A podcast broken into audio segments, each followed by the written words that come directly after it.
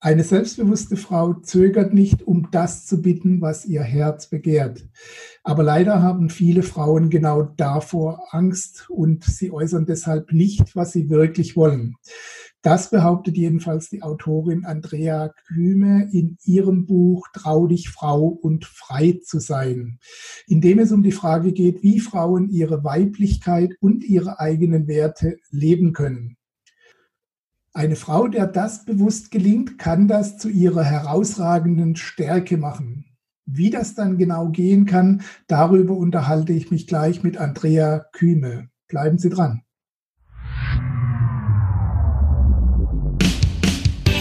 Herzlich willkommen auf dem Planeten Freiheit, deinem Ort für profitable Selbstverwirklichung, mit Beiträgen von und mit Gerd Ziegler.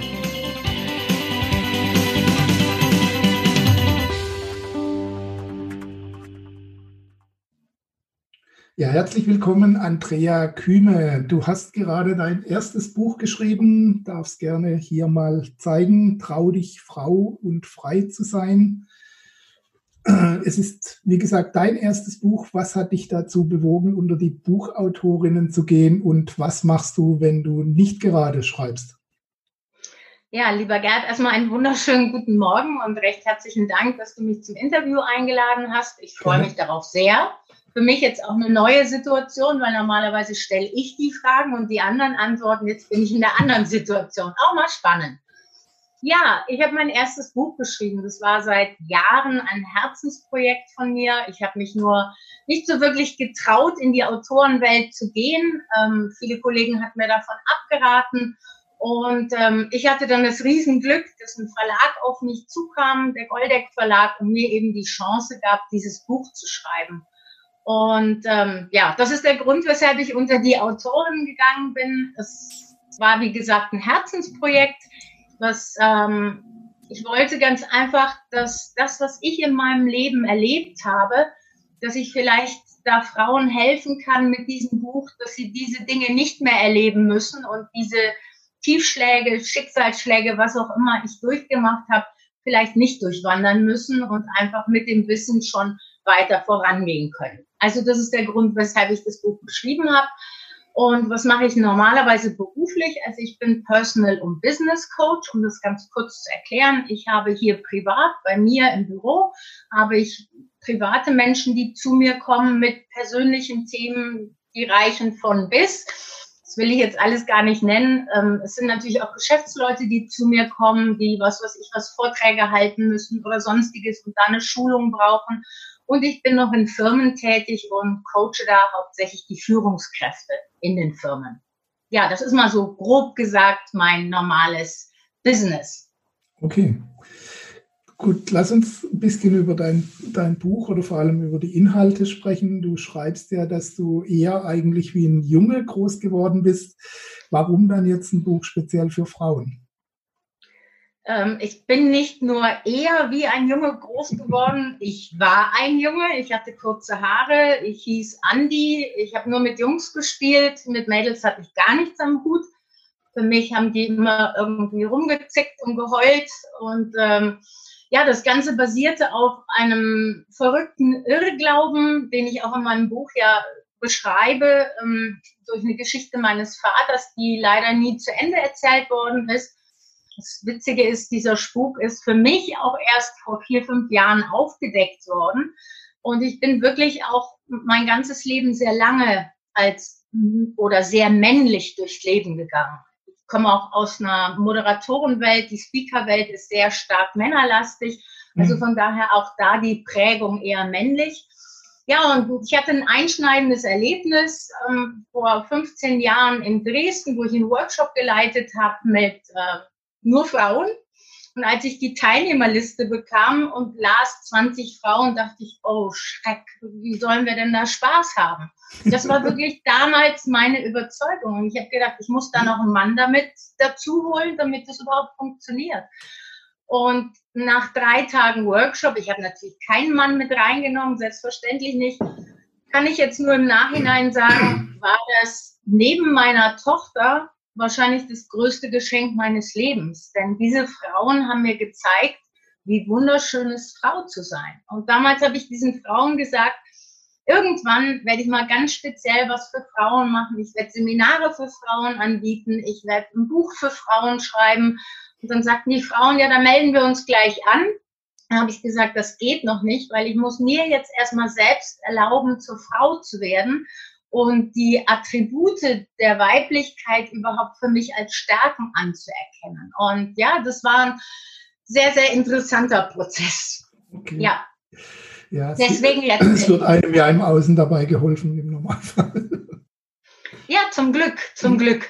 Du rätst den Frauen ähm, auch erstmal mit einer Standortermittlung zu starten, also dann sich überhaupt mal über diese ganzen Dinge bewusst zu werden, wo man gerade steht. Und du selbst nutzt oder du empfiehlst auch die Nutzung des sogenannten Lebensrats. Kannst du uns kurz und knackig erklären, was es damit auf sich hat?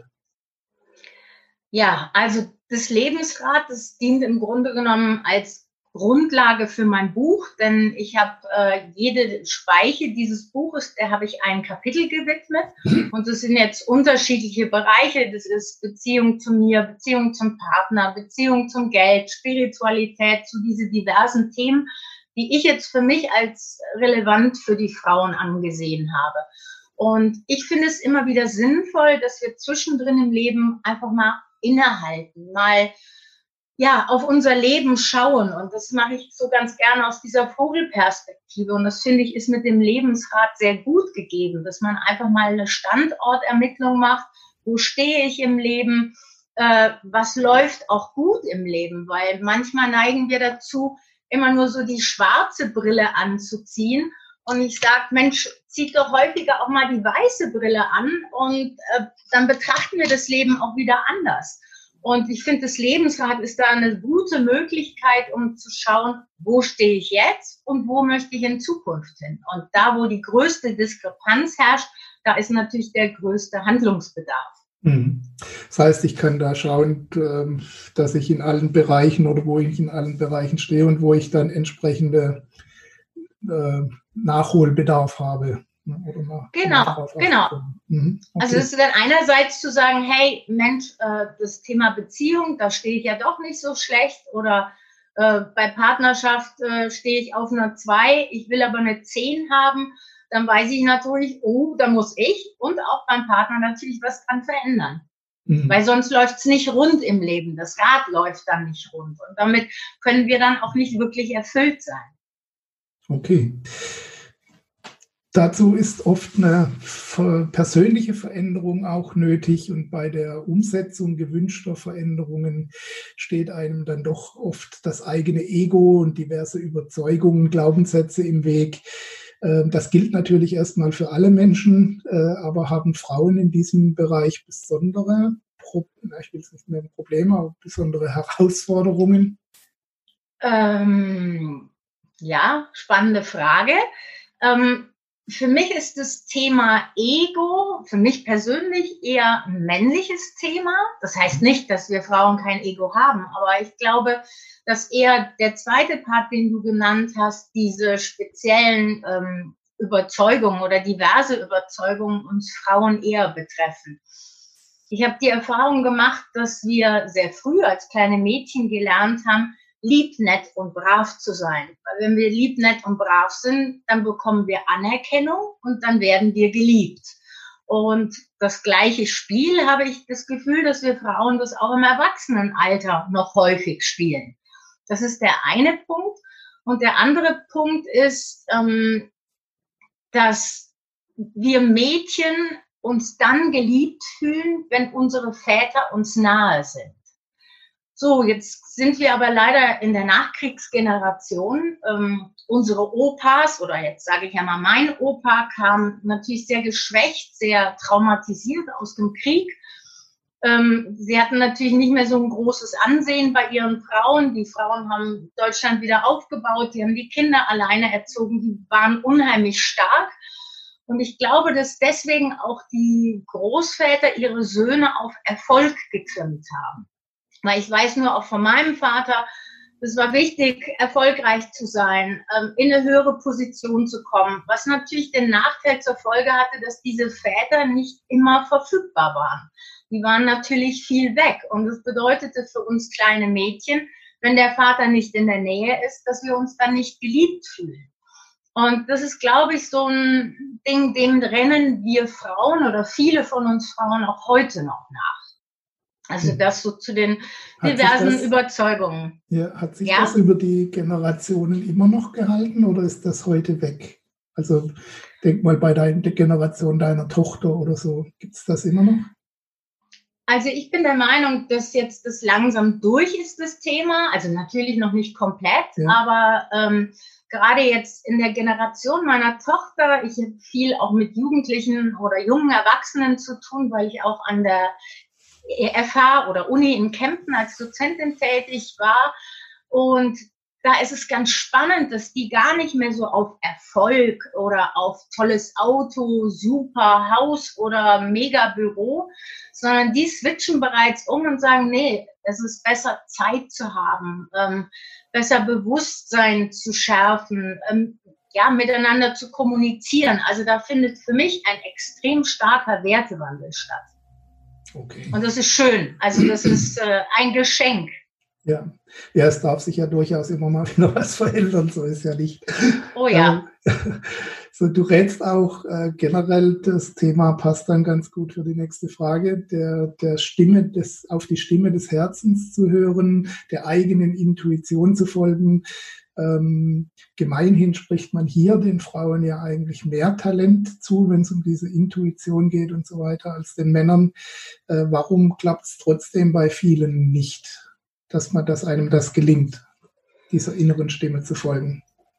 Ähm, da möchte ich gerne anknüpfen an das, was ich vorhin gesagt habe, an diese Anerkennung. Ich glaube, dass das mit ein großer Grund ist, ähm, dass wir Frauen oft auch über unsere Grenzen einfach hinausgehen. Ähm, wir opfern uns auf, ähm, weil wir glauben, wenn wir uns aufopfern und es allen recht machen, dann werden wir geliebt und anerkannt.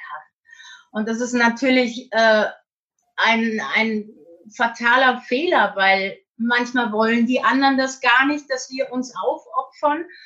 Ähm, und wir machen es trotzdem. Das heißt, vielleicht passt den anderen gar nicht so sehr. Also ich kenne das selber auch mit meiner Tochter, dieses Thema. Ähm, und das Riesenproblem an der ganzen Geschichte ist, wenn wir immer nur auf die anderen schauen, dann ist halt die Gefahr groß, dass wir uns selber vergessen und unsere eigenen Bedürfnisse. Und wenn wir Frauen nicht auf unsere eigenen Bedürfnisse schauen, dann werden wir unzufrieden. Dann fangen wir an, mit uns zu hadern. Dann fangen wir an, mit den Kindern und dem Mann zu hadern. Und das brauche ich dir nicht erklären, das kann nie in eine gute Richtung führen. Und von daher, ja, das ist meines Erachtens, warum das Ganze ja nicht immer so ganz rund läuft. Hm. Die nächste Stufe, auch ein Kapitel in deinem Buch heißt, trau dich deine Spiritualität zu entdecken. Warum hältst du das für wichtig und wie geht man dabei eigentlich vor, wenn es darum geht, etwas zu entdecken, was nicht greifbar ist? Ja, ähm, sehr umfassendes Thema. Alleine über das Thema könnten wir, glaube ich, einen Tag lang oder zwei Tage lang ein Interview ja. machen. Ich bemühe mich, es relativ kurz zu fassen, soweit das möglich ist. Ja, gerade jetzt im Moment spüren wir, dass natürlich unsere Welt extrem im Wandel ist, aber nicht nur durch diese Krise jetzt, sondern auch so. Ähm, ich habe das Gefühl, die Zeit wird immer schneller. Es geht natürlich nicht, Zeit vergeht immer gleich, aber gefühlt läuft es immer schneller dahin. Ähm, da draußen wird es für mich gefühlt immer konfuser. Also jetzt gerade natürlich noch mal viel, viel mehr, aber auch sonst. Ähm, und ich habe das Gefühl, dass viele Menschen gerade erwachen, ähm, dass sie begreifen, dass dieses Rennen und einfach ähm, ja dem Geld hinterherrennen, dem Erfolg hinterherrennen, dass es auf Dauer nicht äh, sinnerfüllend und glücklich machend ist oder erfüllend ist. Und ich glaube, es ist an der Zeit, dass wir wieder lernen, innezuhalten, dass wir lernen, zu uns selbst zu kommen, uns zu fragen, wer bin ich überhaupt? Ähm, was ist mein Sinn im Leben? Warum bin ich auf dieser Erde? Was uns dann nachher auch zu diesem Thema Berufung ja führt. Ähm, was ist mein Ruf? Folge ich meinem Ruf ja oder nein?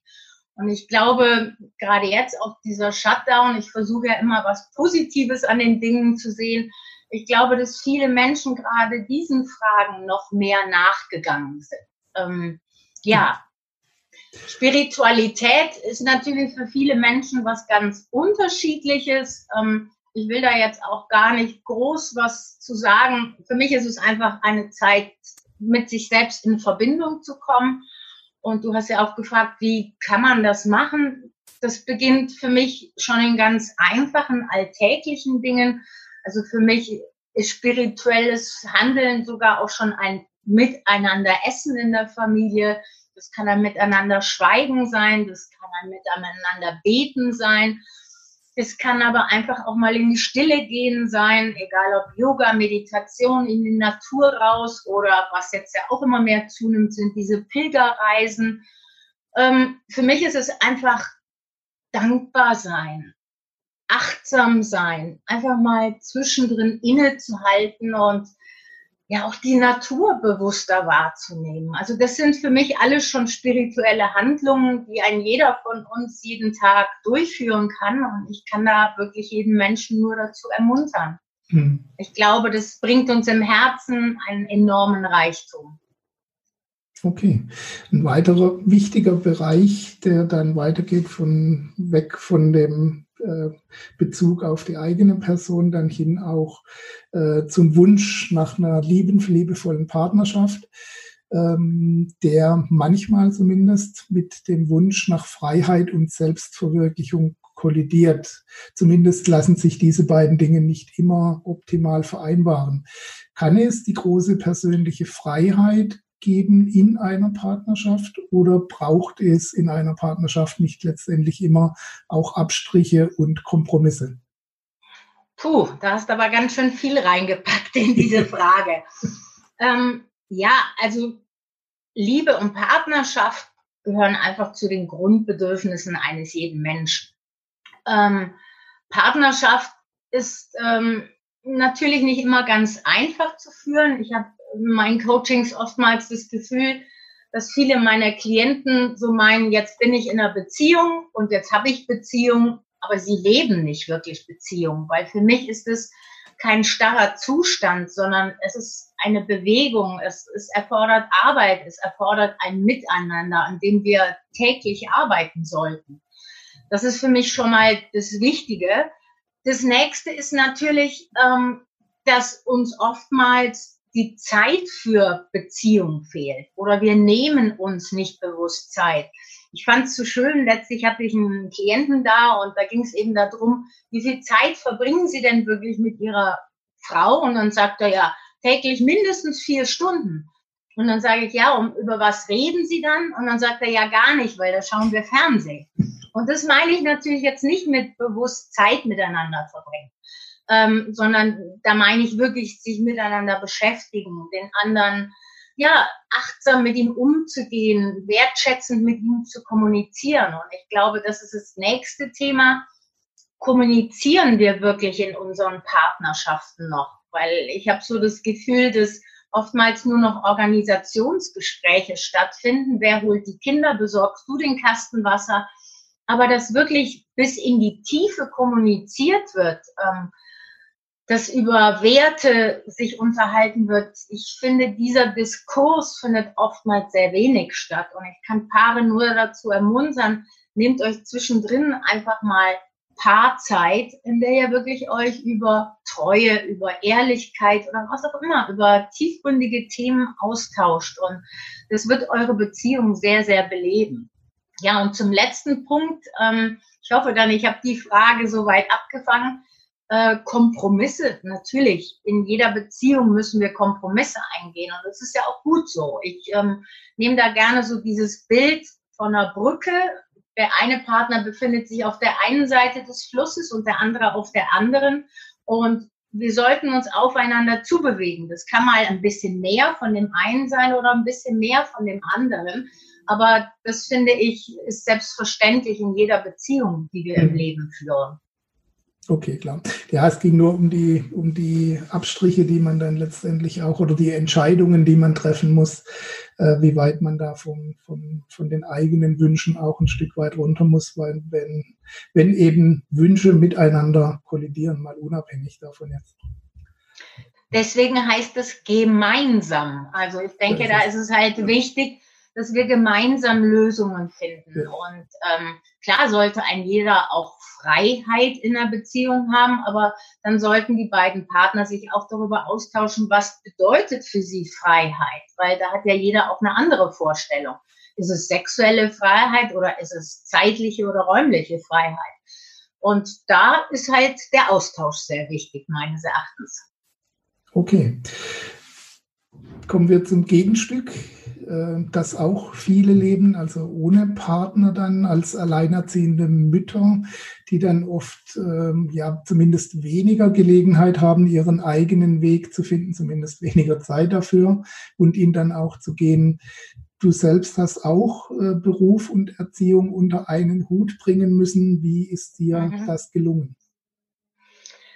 Ähm, ja, ein allgemeines Rezept gibt es da, glaube ich, nicht für. Ähm, was ich in der Zeit gemacht habe, wo ich alleinerziehend war, dass ich mir viel Zeit für Laura genommen habe und wirklich auch bewusst Zeit. Das heißt für mich, dass in der Zeit, wo ich zu Hause war, wirklich auch ganz viel Laura da war weil ich habe oftmals ähm, Jugendliche, die dann sagen, Mensch, meine Mama war zwar immer da, aber die war nie wirklich bewusst für mich da, weil sie alles nebenbei gemacht hat. Und ich glaube, das ist so ein wichtiger Bestandteil, den wir alleinerziehende Mütter wirklich uns auch vor Augen führen müssen. Wenn wir für unsere Kinder da sind, sollten wir ganz da sein, ihnen ganz Aufmerksamkeit schenken.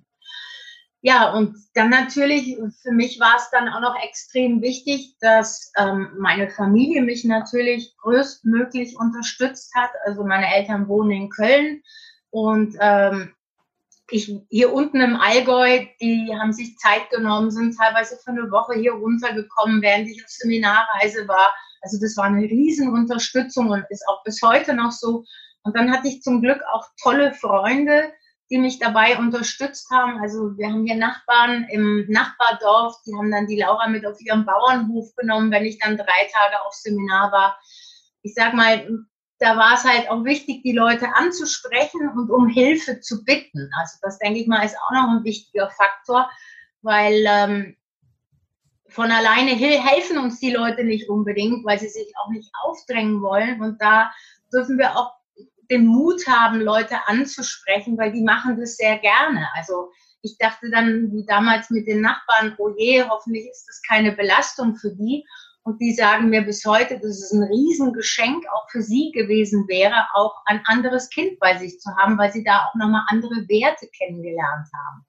Ja, das sind die einen Punkte. Und auf der anderen Seite war es für mich auch extrem wichtig, mir auch Zeitfenster für mich selber zu schaffen, damit auch selber ich ausgeglichen bin und das alles unter einen Hut zu bekommen. Und äh, das glaube ich, begehen viele alleinerziehende Frauen den Fehler, dass sie meinen, sie müssten permanent nur für die anderen da sein. Aber die Ich-Zeit ist enorm wichtig. Mhm. Sind wir wieder beim Thema Aufopfern dabei? Ja, genau. Genau ähm, schließt sich der, die nächste Speiche im Rat dann an. Das ist die Gesundheit, ein natürlich wesentlicher Aspekt, wenn es um glückliches und erfülltes Leben geht. Dabei mhm. sprechen wir sowohl für um gesunden Körper als auch über einen gesunden Geist. Wie schafft man es, dass diese, diese wechselseitige Wirkung von Körper und Geist für einen arbeitet? Okay, wichtig ist natürlich als allererstes, dass ich begreife, dass es eine wechselseitige Beziehung ist. Ähm, viele meinen ja, das eine wäre das eine und das andere ist das andere, aber das hängt ja ganz, ganz eng miteinander verknüpft zusammen. Ähm, was das Thema Gesundheit angeht, ähm, da möchte ich jetzt auch nicht in Bereich Ernährung oder irgendwas gehen. Für mich ist da einfach wichtig, ich nehme immer gerne Bilder. Ähm, und für mich ist es wie so, mit unserer Geburt haben wir ein Konto geschenkt bekommen, das Gesundheitskonto, auf dem ganz viel drauf war. Und jetzt ist die Frage, was machen wir im Laufe unseres Lebens? Buchen wir immer nur ab von dem Konto oder zahlen wir zwischendrin auch was ein? Und ich glaube, das ist ganz entscheidend für das Thema Gesundheit. Also Einzahlungen könnten sein, gute Ernährung natürlich, Bewegung, ähm, auch in die Ruhe kommen, Entspannung, was auch alles dazugehört. Ähm, und dann ist natürlich auf der anderen Seite unsere psychische Gesundheit, ähm, auch das ein Riesenthema, natürlich einmal durch das durch den Punkt Zeit und Stress natürlich unheimlich angefressen, so nenne ich es jetzt mal. Und natürlich auch unsere psychische Gesundheit, die sehr stark abhängig ist von unseren Gedanken. Ähm, wir sehen das ja jetzt auch gerade in dieser Krise. Ähm, da ist es extrem wichtig, dass wir auch für unsere Psychoimmunologie sorgen. Das heißt, dass wir uns auch gute Gedanken machen, neben diesem ganzen Angst und Panikmache, die da draußen stattfindet. Und das, denke ich mal, ist extrem wichtig. Und ich hoffe, dass viele Menschen das jetzt diese Phase auch dazu genutzt haben, um diese Gedankengene und diese psychologische Macht der Gedanken ins Positive genutzt haben. Das hoffe ich, ist ein positiver Aspekt dieser ganzen Misere, nenne ich es jetzt mal. Hm. Also nicht nur Hygiene im Außen, sondern auch im eigenen Denken letztendlich. Absolut, absolut. Ja. Gut. Ähm, die, die eigene Berufung zu finden, ist ein weiterer natürlich viel zu großer Bereich, um ihn in eine Frage zu packen. Trotzdem ist es eben Teil dieses unseres Lebens, ähm, dann auch das zu leben, was wir tatsächlich wollen oder was wir für unsere Berufung bestimmen oder wie wir sie finden. Äh, bei vielen Menschen scheitert das aber schon daran, dass äh, die Klarheit einfach gar nicht darüber besteht, was die eigene Berufung ist oder was wir dazu machen könnten. Ähm, wie hast du einen Rat, wie man sich da ein bisschen auf die Schliche kommt in diesem Bereich? Also du hast wirklich eine Begabung, in eine Frage unheimlich viele Aspekte reinzupacken.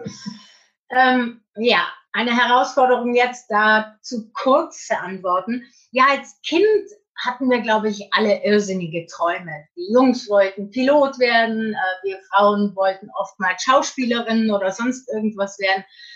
Die Frage ist halt, wie viele Menschen sind wirklich diesen Träumen nachgegangen? Und ich merke zunehmend mehr in meinen Coachings, ich würde mal sagen, 85 bis 90 Prozent sind unglücklich in ihrem Job, also in dem, was sie tagtäglich machen. Und da sage ich ganz einfach, das kann irgendwo nicht sein, weil wir verbringen mindestens acht Stunden unseres Tages im Job. Und wenn wir jetzt einen Job ausüben, der uns keinen Spaß macht, der uns nicht erfüllt, wie gut gelaunt sind wir dann nach diesen acht Stunden?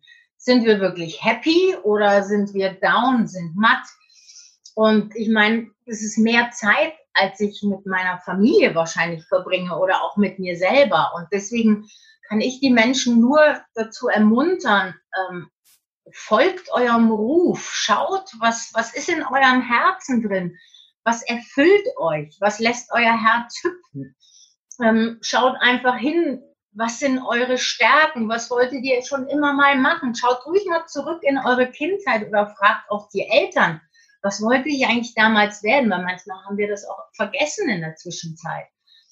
Ähm, ich kann nur selber sagen, ich liebe das, was ich tue, äh, ohne Ende. Und wenn ich morgens aufwache, dann freue ich mich darauf, wenn ich drei Klienten habe oder einen Vortrag irgendwo oder was auch immer. Und wie schön ist dieses Gefühl, mit so einer Freude morgens aufzustehen. Und wenn ich manchmal die Radiomoderatoren höre, die dann sagen am Montag, oh, noch vier Tage durchhalten, dann ist endlich Wochenende. Ja. Dann frage ich mich, ähm, wenn die Menschen, also jetzt die da draußen, keiner, der jetzt hier natürlich zuhört, ähm, wenn die fünf Tage so durch die Woche gehen, ähm, ob die dann wirklich ein erfülltes Wochenende leben? Das glaube ich ehrlich gesagt kaum. Und deswegen sage ich oft mal zu meinen Klienten, setz dich mal hin und notiere einfach mal deine Stärken. Notiere einfach mal, was dein Herz zum Hüpfen lässt, was dich wirklich mit Begeisterung morgens aus dem Bett springen lässt. Oder überleg dir, würdest du den Job, den du im Moment machst, auch machen, wenn du gar kein Geld dafür bekommen würdest? Oder wenn du die Chance hättest, nochmal ganz neu zu wählen, würdest du den gleichen Beruf ausüben oder vielleicht was ganz anderes? Und ähm, manchmal ermutige ich meine Klienten auch, einfach mal in andere Leute Leben zu schlüpfen. Also wenn ich wirklich davon träume, äh, Schauspielerin zu werden, ja, dann stell dir einfach mal dein Kopfkino an und überleg dir, was wäre, wenn. Und das einfach mal so ein bisschen durchzuspielen. Klar, sein Thema Berufung zu finden, ist jetzt nicht eine Sache von einer halben Stunde oder Stunde. Das dauert schon ein bisschen länger. Es ist für mich auch kein starrer Prozess. Also ich mhm. bin auch gar nicht in dem Job geblieben, den ich ursprünglich mal gelernt habe. Äh, ich habe viele Stufen meines Lebens durchwandert, ganz unterschiedliche Bereiche. Und heute, jetzt im Alter mit 50 Jahren, bin ich da gelandet, wo ich immer hin wollte. Und das ist jetzt meine Berufung. Und äh, ich kann nur alle dazu auffordern, macht das, was in eurem Herzen steckt. Und es ist so unendlich schön, jeden Morgen aufzustehen. Ja. Fand ich jetzt übrigens guten Hinweis, dass es äh, eben kein, oft keinen geraden Weg dorthin gibt, sondern oft äh, viele scheinbare Umwege. Und äh, ja, dass es auch mal gut ist, mal ähm, in, den, in solche Traumberufe mal reinzuschnuppern und zu sehen, äh, auch mal ein bisschen die Schatten dort zu beleuchten. Denn äh, äh, es gibt eben bei den meisten Dingen nicht nur die guten Seiten, sondern eben auch ein paar Nachteile, die damit kommen. Klar, selbstverständlich. Ich habe vorhin gesagt, ich spreche gern in, in Bildern wenn man sich anschaut, ein Fluss oder ein Bach, der ist, hat auch keinen ganz geraden Flusslauf, sondern der meandriert. Mhm. Und so stelle ich mir eben auch, äh, ja, eben den Weg unseres Lebens vor. Es geht mal schneller voran, dann wird der Fluss mal angehalten durch irgendwelche Büsche, da heißt es innehalten, nochmal schauen und ja, aber diesen Fluss dürfen wir auch zulassen. Also ich habe das Gefühl, dass viele Menschen einfach denken, okay, ich habe jetzt den Beruf erlernt und dann muss ich da mein ganzes Leben lang durch. Und äh, ja. das ist es nicht, meines Erachtens. Ja, in den, in den allerseltensten Fällen definitiv. Gut, äh, der Bereich äh, Geld hast du schon als äh, Thema angesprochen. Ähm, Finanzen ist ein, ein, Thema, das auch in andere Bereiche natürlich mit hineinspielt. Ähm, dementsprechend gibt es auch in deinem Buch einen extra Bereich dafür. Warum haben wir oft so ein, oder viele von uns oft so ein gestörtes Verhältnis zum Geld. Und äh, auch hier nochmal die Nachfrage, ist das äh, bei Frauen nochmal, trifft es da nochmal stärker zu als bei Männern? Oder ist das allgemein ein schwieriges Thema? Also ich denke mal, dass es allgemein ein schwieriges Thema ist, ähm, weil meines Erachtens wir in unserer Generation mit sehr äh, ich sage mal, nicht sehr nützlichen Glaubenssätzen bezüglich des Geldes groß geworden sind. Also ich weiß aus meiner Kindheit noch so Glaubenssätze wie Geld stinkt, Geld verdirbt den Charakter oder sonstige Sachen. Und wenn ich so einen Gedanken habe über Geld, ähm, ja, warum sollte das Geld dann zu mir kommen? Also ich meine, Dinge, die ich nicht liebe, die werden auch nicht zu mir kommen. Das ist wie mit Menschen oder mit sonstigen Dingen. Und ich glaube, dass das einfach ähm, schon mal ein gestörtes Verhältnis ist. Äh, dann sage ich jetzt mal, die Frage ist immer, was verbinden wir auch mit Geld? Also ich meine, an sich ist es ja nur bedrucktes Papier. An sich hat es ja, äh, ist es nicht wirklich was wert. Wir geben ihm diesen Wert. Und die Frage ist halt, ähm, fühlen wir uns, das ist so was, was ich oftmals bei Frauen eben erlebe, wenn sie nicht viel Geld haben, dann verbinden sie das in einem damit, dass sie sagen, ich bin es nicht wert. Ähm, ich bin nicht wertvoll genug. Ich bin nicht gut genug, so wie ich bin. Und das, glaube ich, ist schon mal ein Riesenpunkt, was Frauen und Geld angeht. Und ja, auch wenn es jetzt sich verrückt anhört, aber ich glaube nach wie vor, dass dieses Thema Geld eher eine Männersache ist. Also wenn ich jetzt, ich, gut, ich wohne jetzt hier in sehr ländlichen Gegend, äh, das heißt, hier bekommen Hausfrauen zum Teil noch ihr Haushaltsgeld, mit dem sie dann noch auskommen müssen in dem Monat. Äh, die Männer geben ihnen dieses Haushaltsgeld im Bar. Die haben teilweise gar keine ähm, Girokontokarte und haben gar keinen Zugriff darauf. Das ist natürlich jetzt extrem. Aber auch sonst in den Paarberatungen oder so erlebe ich immer wieder, dass hauptsächlich die Männer sich um die Finanzen kümmern. Und ähm, viele Frauen kennen sich mit diesen Dingen auch gar nicht aus. Also deswegen gibt es ja auch viele äh, Finanzcoaches, die sich für Frauen eben einsetzen, damit Frauen auch lernen, mit Geld umzugehen. Das betrifft natürlich jetzt eher meine Generation als jetzt die Generation meiner Tochter, die da natürlich jetzt schon wieder ganz anders damit umgehen. Hm. Ja, das würde ich so mal sagen. Diese, ja? diese Entwicklung ist ja, schreitet ja hoffentlich weiterhin fort. Äh, ja, auch eine Gener andere Generationsproblem wahrscheinlich dann ist, dass sich äh, die jüngere Generation oft nicht mehr mit diesem Thema groß beschäftigt. Das ist wieder ein anderes Thema, aber generationsübergreifend dann. Ähm, würdest du sagen, wie, wie, wie falls du diese, diese Glaubenssätze oder diese Probleme mit Geld auch jemals hattest, wie bist du sie losgeworden? Also ich hatte die falschen Glaubenssätze, klar. Ähm, mhm. ich habe mich bewusst hingesetzt und habe mir mal alles notiert, was ich zum Thema Geld, was mir in den Kopf geraten ist, also auch wirklich ohne Bewertung, nicht, dass ich gesagt habe, oh, das darfst du jetzt nicht niederschreiben, sondern ich habe mal alles runtergeschrieben.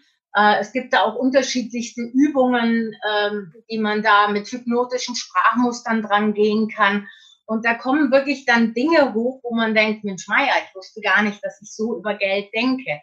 Und wenn man diese Sätze dann umschreibt in positive Sätze, in sogenannte Affirmationen, also wie zum Beispiel, ich lebe in Hülle und Fülle oder ich ziehe Geld an wie ein Magnet oder was auch immer. Und wenn ich mir diese Glaubenssätze regelmäßig sage, dann kann ich diesen kleinen Radiosender, den ich da bei mir im Kopf habe, dann kann ich den auch umprogrammieren. Und ähm, ich muss sagen, je weniger ich über Geld nachdenke, desto mehr fließt es. Und das ist einfach inzwischen eine ganz tolle Geschichte, ohne dass ich mir Sorgen darüber mache.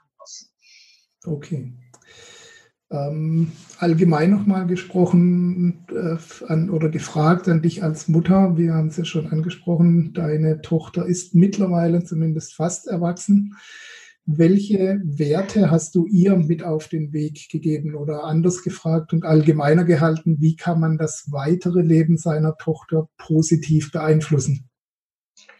Ähm, ich hoffe, Laura hört das Interview nicht. Nein, Schatz. Äh, fast erwachsen, sie ist 21. Okay, ähm, ist ganz erwachsen, ja. Und, ich, ich sag, Kinder bleiben wir alle irgendwo. Ich hoffe wenigstens, dass wir alle irgendwo auch einen kindlichen Anteil in uns behalten. Und das hat auch Laura, diesen kindlichen Anteil. Aber sie ist einfach eine wundervolle Tochter. Das möchte ich an der Stelle einfach mal sagen. Ähm, ja, auch da gibt es kein Geheimrezept. Ähm, das, was ich gemacht habe, ist, ähm, oder was wir gemacht haben vielmehr, wir haben uns sehr viel Vertrauen geschenkt. Ähm, Vertrauen auch darin, dass ich immer für sie da war, dass Laura immer wusste, dass wenn irgendwas ist, egal was geschieht, dass ich an ihrer Seite bin. Ich denke, das war ein sehr wesentlicher Faktor.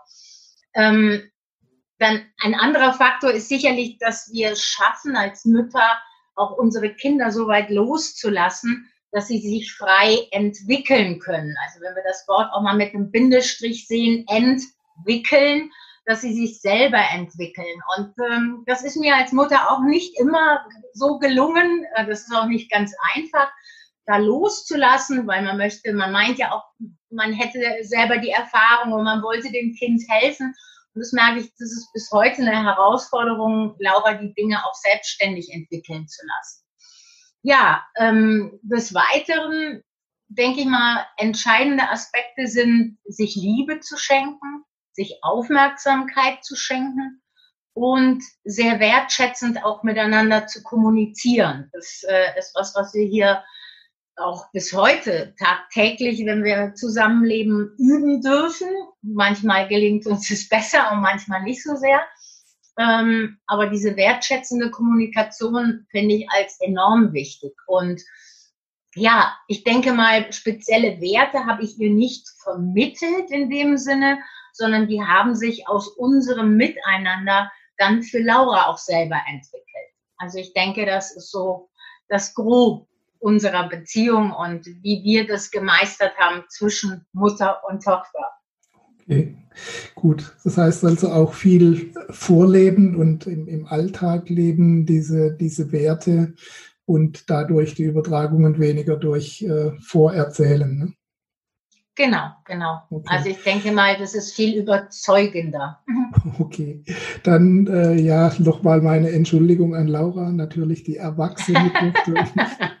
ich streiche das fast wieder. Ich hatte. Alles gut, alles gut. Doch die Jahre, wo wir uns letztes Mal gesehen haben, noch kürzer in Erinnerung, aber gut ist.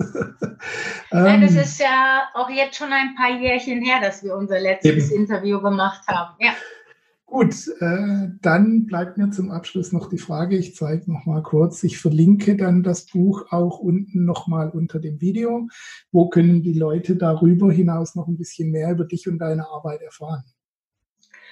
Also natürlich in dem Buch selbstverständlich. Ähm, dann ähm, bin ich gerade dabei, äh, in Facebook eine Gruppe zu eröffnen, wo ich auch möchte, dass die Frauen, die das Buch gelesen haben, vielleicht ihre Erfahrungen mit reinstellen oder dass sie sich austauschen über das, was sie gelesen haben.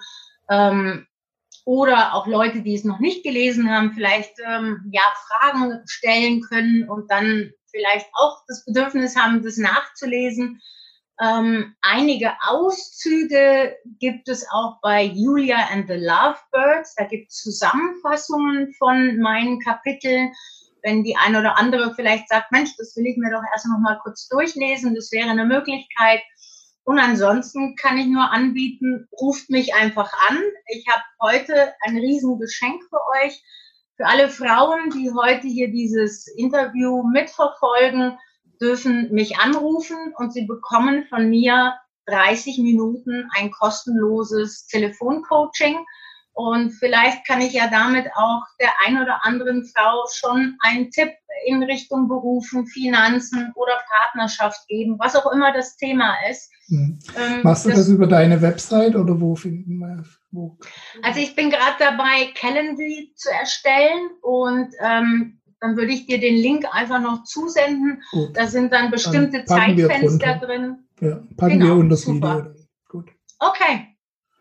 Super, dann Dankeschön für die hilfreichen Informationen, Inspirationen. Hoffe ich, äh, ich denke, wir haben es einigermaßen dieses große, umfassende Thema in die kurze Zeit reingepackt. Selbstverständlich konnten wir jetzt nicht überall in die Tiefe gehen. Es wäre jedes einzelne Thema ein eigenes Interview wert gewesen. Oh ja. Aber deshalb nochmal die Empfehlung, äh, schaut einfach ins Buch rein. Da steht dann, stehen dann noch ein paar Informationen mehr drin. bedanke mich bei dir, Andrea, für die Zeit, die du dir genommen hast. Wünsche dir maximalen Erfolg für dein Buch und für deine weiteren Vorhaben. Super, danke schön. Vielleicht noch ganz kurz als Hinweis für die Männer, die vielleicht auch dieses Video anschauen. Ähm, spannend ist, dass mir viele Frauen berichtet haben, dass ihre Kommunikation schon seit Jahren eingeschlafen ist und sie, wie ich im Buch beschreibe, nur noch Orga-Gespräche führen, also Organisationsgespräche, Entschuldigung. Ja. Und sie, seitdem sie dieses Buch lesen, plötzlich die Männer total interessiert sind und ständig fragen, was schreiben die da überhaupt? Und sie plötzlich dann über dieses Sprechen, über dieses Buch zum Teil eine Stunde oder anderthalb pro Tag jetzt wirklich Partnerzeit miteinander verbringen.